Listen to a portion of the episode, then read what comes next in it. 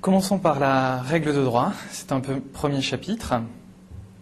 Et je voudrais euh, commencer euh, particulièrement par euh, vous parler des rapports entre le droit, la morale et la religion.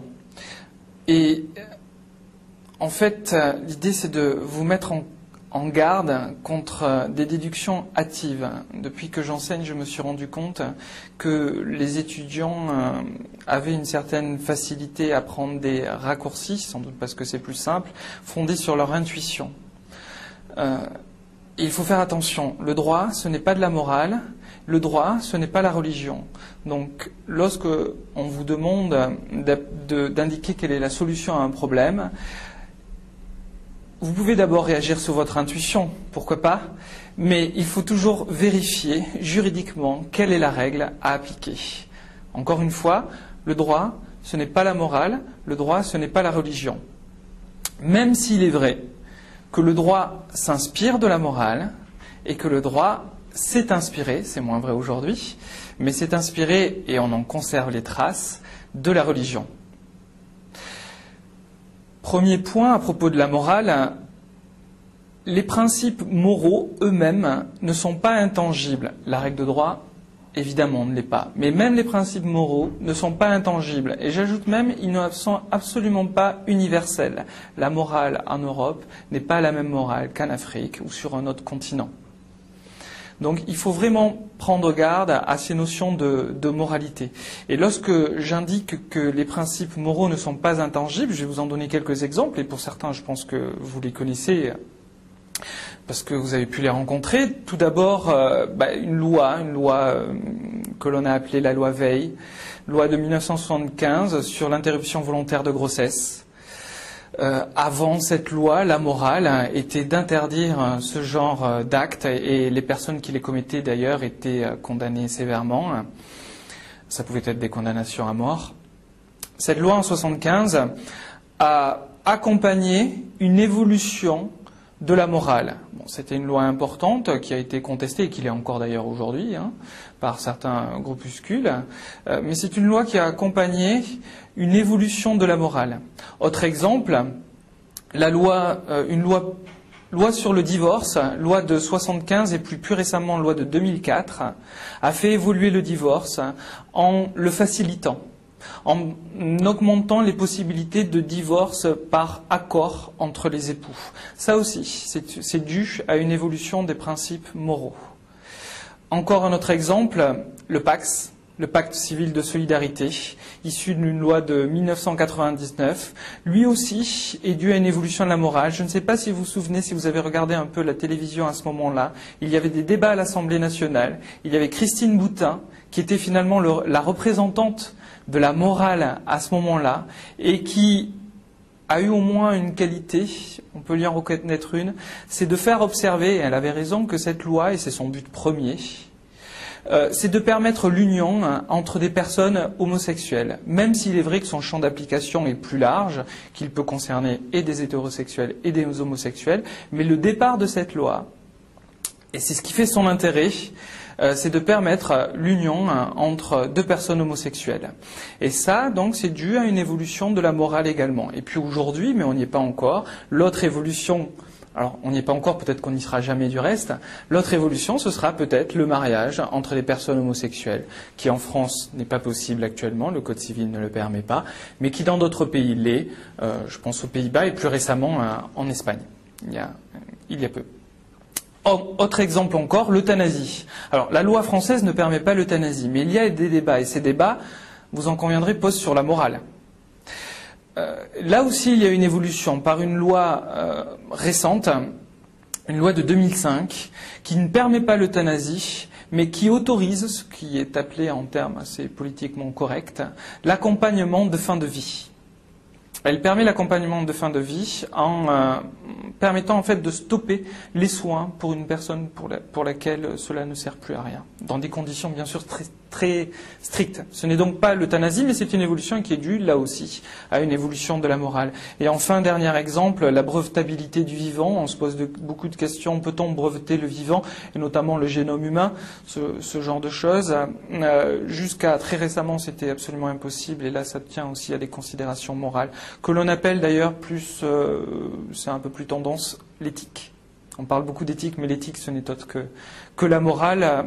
L'éthique, ce n'est autre que la morale euh, avec une appréciation sociétale, en fait. On parle de la morale est très individuelle. Si on parle d'éthique, nécessairement, on élève la morale au sein, euh, au niveau de la société. Et donc, la brevetabilité du vivant, euh, il y a eu une avancée très récente. Ce sont les lois de bioéthique de 2004 qui permettent dans une certaine mesure, hein, dans des conditions très, strictes et uniquement un champ d'application très limité, euh, une brevetabilité du, vivant.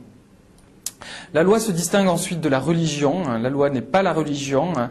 euh, mais il faut avoir tout de même conscience que notre loi, notre droit français, et plus généralement d'ailleurs le droit européen, est issu notamment du droit canonique. Le droit canonique, c'est le droit qui est issu, qui a été écrit par les religieux durant le Moyen Âge et postérieurement, même durant l'Ancien Régime.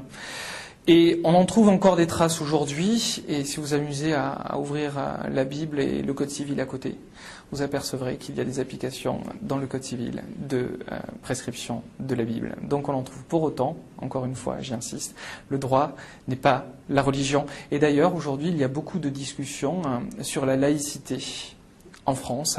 Et je vous renvoie ici à la loi sur le voile, où c'était plutôt, ici on le voit, une réaction de la loi contre la religion ou euh, c'est peut-être exagéré de dire contre la religion, je pense que ce n'est pas ça. Mais en revanche, il faut se poser la question de l'appréciation de la laïcité par la loi française. Qu'est-ce que la laïcité? Est-ce l'indifférence à l'égard de toutes les religions, et donc une liberté de religion, ou est-ce l'interdiction dans les établissements d'enseignement public euh, primaire et secondaire de la religion, ou plutôt de signes religieux.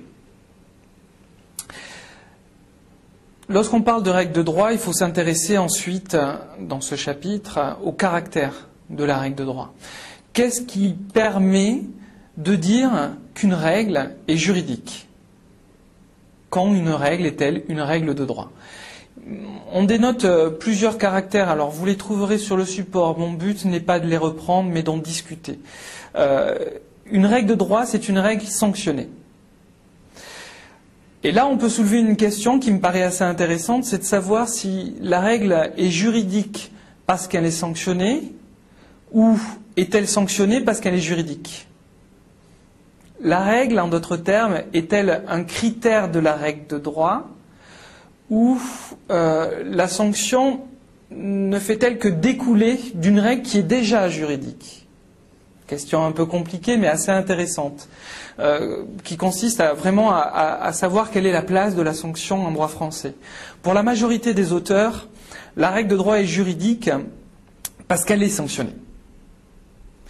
Ce qui veut dire que pour la majorité des auteurs, la sanction est un critère de la règle de droit. Sans ce critère, la règle n'est pas juridique. Ça peut être une règle, mais qui n'est pas juridique. Une règle morale, par exemple. Ou autre. Pour d'autres auteurs, la règle de droit est juridique par nature. Et la sanction ne fait que constater ce caractère juridique. Le doyen Beignet, lui, estime que le fondement de la règle de droit n'est pas la sanction, mais son caractère impératif, et impératif pour tous. Et de là découle la sanction. La sanction a alors pour but, dans cette conception, de rendre effective la règle. On ne confondra pas, bien sûr, effective et efficace. Je parlerai tout à l'heure de l'efficacité. Effective, l'effectivité, c'est faire rentrer dans le réel. La sanction fait rentrer la règle dans le réel. Mais pour autant, ce ne serait pas, selon cet auteur en tous les cas, euh, le critère de la règle de droit. Pour un autre auteur, dans le même sens, en fait, pour Duguy, qui est un auteur de droit public et qui a écrit un traité de droit constitutionnel, euh, cet auteur estime qu'une disposition des gouvernants n'est une loi que lorsqu'elle formule une règle qui est déjà créé comme norme juridique par la conscience des personnes. C'est un peu compliqué. Ça, veut dire, en simplifiant, qu'une règle est juridique dès lors qu'elle existe déjà dans la, conscience des hommes. Ce qui veut dire que la juridicité d'une règle n'est pas la sanction, mais la conscience qu'ont les personnes de son caractère impératif. C'est un peu ésotérique, mais c'est une conception qui me semble euh, intéressante. Ce qui veut dire, pour résumer, que ce serait l'état de conscience qui serait créatrice du droit. Alors on peut se demander du coup, qu'est-ce qui inspire cette conscience? Pour le professeur Beignet, c'est un sentiment d'obligation. La conscience est le sentiment d'obligation d'obligation à l'égard des autres notamment. C'est l'altérité, absolument nécessaire dans une société. Pour Duguy, c'est le sentiment de sociabilité et de justice. Dès lors que les hommes vivent en société, ils ont nécessairement la conscience que pour que cela fonctionne, il faut qu'il y ait des règles de droit et que ces règles de droit soient impératives. Maintenant, je vais vous parler de l'efficacité de la sanction qui se distingue bien sûr de son effectivité. Ce est efficace ce qui atteint son but. La sanction est donc efficace lorsqu'elle assure l'obligatoriété de la règle. L'obligatoriété, c'est un terme un peu barbare, mais euh, qui s'emploie beaucoup euh, dans les milieux euh, autorisés, va-t-on dire. Donc autant que vous le connaissiez, parce que vous pouvez le rencontrer, c'est obligatoriété de la règle. Bref, son respect. Quels sont les moyens de cette efficacité? La sanction, évidemment, mais plus précisément, bah, l'importance de la sanction. Il est évident qu'une sanction faible ne pourra pas assurer l'efficacité du caractère impératif d'une règle, l'astreinte, ce que l'on appelle une astreinte. L'astreinte, c'est la sanction de la sanction. Euh, les intérêts moratoires également, des intérêts, donc c'est-à-dire des sommes d'argent qui vont courir par tant de jours de retard. Euh, ce que l'on appelle l'anatocisme, c'est-à-dire les intérêts des intérêts. Les intérêts vont produire eux-mêmes des intérêts. Euh, ça peut être également la force de l'État, plus exactement, enfin pas plus exactement, plus largement la violence de l'État. La violence est prescrite, euh, pardon, est interdite en droit. Elle est impossible, euh, puisque le droit a pour but de maintenir la paix sociale, comme je l'ai dit au début, donc forcément toute violence est interdite. Mais il y a une personne qui a le droit d'être violent, il y en a une et une seule, c'est l'État.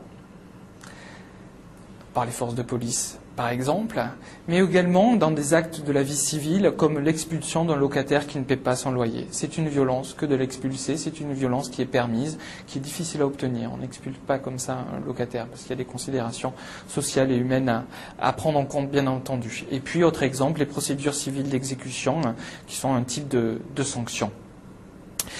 Euh, l'efficacité, elle est possible. C'est un fait. Euh, est-elle réelle?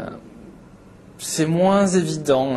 Je pense que vous êtes beaucoup rendu compte dans la vie de tous les jours hein, qu'il y a des sanctions qui sont absolument pas efficaces. Quelques exemples. L'affaire Virgin Megastore à Paris. Je ne sais pas si vous vous souvenez, il y a quelques temps, hein, quelques années, Virgin Megastore a ouvert un magasin de vente de produits culturels sur les Champs-Élysées et voulait ouvrir également le dimanche. Savez que le droit français ne permet pas, sauf dans les cas très exceptionnels, l'ouverture du dimanche, le magasin le dimanche, qui est d'ailleurs une application de la Bible euh, dans ce domaine-là. Pour autant, Virgin a ouvert le dimanche. Alors évidemment, des sanctions lui étaient infligées, des sanctions pécuniaires. Malgré tout, elle ouvrait le dimanche. Pourquoi? Parce que pour elle, le profit dégagé le dimanche était supérieur à la sanction. Donc pourquoi ne pas continuer? Autre exemple, les atteintes à l'honneur dans la presse à scandale. La presse à scandale fait profit. Je pense que ce n'est pas à démontrer. Ces journaux de presse à scandale sont sanctionnés tous les jours. Enfin, j'exagère peut-être un peu, mais ils sont sanctionnés toutes les semaines et à des sanctions pécuniaires qui peuvent être des, des sommes qui peuvent paraître importantes. Mais encore une fois, comparé au profit dégagé par cette presse, ben, la sanction n'est pas efficace puisque les, infractions que commettent cette presse existent toujours et même vont, vont croissant. Et puis enfin, dernier exemple, les affaires des loteries publicitaires. Qui n'a pas reçu chez soi un courrier euh, que vous ouvrez et indiqué vous avez gagné euh, un million d'euros, vous êtes le regagnant, euh, etc. Et puis en fait, c'est juste une invitation. Quand vous lisez en tout petit en caractère 8, parfois sur un endroit, un astérix au bas de la feuille, qu'en fait c'est juste une participation à, un tirage au sort. ces organismes sont sanctionnés également par des sanctions civiles, qui peuvent l'être sur des sanctions pénales pour publicité mensongère, mais c'est moins fréquent. Euh, pour autant, hein, ces sociétés continuent ce genre de choses. Pourquoi? Parce que la sanction n'est pas efficace. Donc l'efficacité de la sanction est possible, mais dans la majorité des cas, heureusement, elle l'est. Sinon, encore une fois, la paix sociale ne serait pas euh, ce qu'elle est, en tous les cas en France et en Europe. Mais il existe des cas où la sanction n'est pas efficace et il faut en avoir conscience. La règle de droit donc se caractérise par, euh, enfin se caractérise. En tous les cas, une règle de droit est une règle sanctionnée. Deuxième point, une règle de droit est une règle générale et impersonnelle. La règle de droit est donc une règle sanctionnée. C'est un premier caractère. Voyons rapidement maintenant le deuxième caractère. La règle de droit est une règle générale et impersonnelle. Le caractère général et impersonnel de la règle de droit, c'est une condition déterminante de la démocratie. Une règle doit être la même pour tous. Le principe est aussi simple que ça. Ou pour euh, un même groupe de personnes, bien entendu. Par exemple, le consommateur. Dès lors qu'on rentre dans le groupe du consommateur, pour être consommateur, il suffit de s'adresser à un professionnel et on est automatiquement considéré par consommateur. Dès lors que l'on rentre dans ce groupe-là, la règle est la même pour tous. Donc la règle doit être générale et impersonnelle, effectivement. Et c'est une condition de, la démocratie. Et je pense même que c'est le reflet de l'article premier de la Déclaration des droits de l'homme et du citoyen. Tous les hommes naissent égaux et euh, libres pardon, et égaux en droit. Euh, naissent en tous les cas. Après ça, ça, se gâte un peu, mais au début en tous les cas, tout le monde part au même niveau. Euh, et je pense que ce caractère général et impersonnel, la même règle pour tous ou pour le même groupe de personnes, est l'apport euh, juridique le plus important de Napoléon Bonaparte dans le Code civil. Le Code civil, c'est 1804. On a fêté le bicentenaire l'année dernière, 21 mars 1804. Et c'est l'apport le plus important de Napoléon Bonaparte. Je sais que la plupart des auteurs euh, affirment que le Code Napoléon est la marque d'un libéralisme triomphant. Hein. Pour ma part, je ne le crois pas. Euh, il me semble que son apport révolutionnaire, si je puis dire, hein, puisqu'en fait euh, le Code civil c'est tout le contraire d'un code révolutionnaire au sens de la Révolution française, puisqu'il avait pour fonction de briser la Révolution, ou en tous les cas de passer à autre chose, encore une fois, de, créer les conditions de la paix sociale. Euh, donc son apport le plus important, c'est d'assurer une égalité entre tous les hommes, quel que soit son rang, quelle que soit sa fortune, quelle que soit son origine.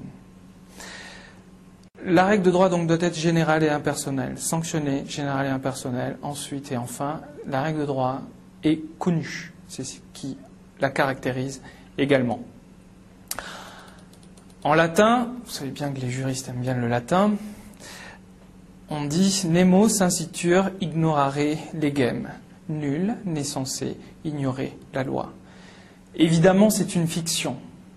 Le juriste sait parfaitement que la grande majorité de la population ne connaît pas l'ensemble des règles de droit, je dirais même la totalité de la population ne connaît pas les règles de droit, même le juriste le plus averti ne peut pas connaître la totalité des règles de droit, puisque tout à l'heure je vous ai je vous ai parlé de l'omniprésence du droit. Si le droit envahit tous les domaines, il est évidemment impossible d'en connaître euh, tous ces détails.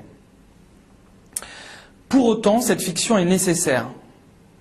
Elle est nécessaire parce que si on considérait qu'une personne euh, ignorait la loi, ce qui veut dire qu'elle n'est pas sanctionnable du coup, effectivement, une société ne pourrait pas fonctionner. Donc c'est certes une fiction, hein, mais c'est une fiction euh, nécessaire. Et dans la complexité des règles, on, voit beaucoup cette complexité dans le droit des sociétés. Vous prenez le code de commerce qui régit notamment hein, le droit des sociétés commerciales. Il y a un nombre d'articles très très importants hein, et très complexes, et évidemment qui ne sont maniables que par des juristes, c'est-à-dire ceux qui peuvent s'approprier le, le, langage euh, juridique. Et puis un autre exemple, le droit des successions. Euh, si je vous dis que lorsque le défunt dont il s'agit de liquider la succession hein, laisse trois enfants, hein, la réserve héréditaire globale est des trois quarts de la succession, je pense que vous n'y comprenez pas grand-chose. Effectivement, c'est très technique et c'est très compliqué. Et en général, le droit de succession, qui s'en occupe? Ben, Les notaires.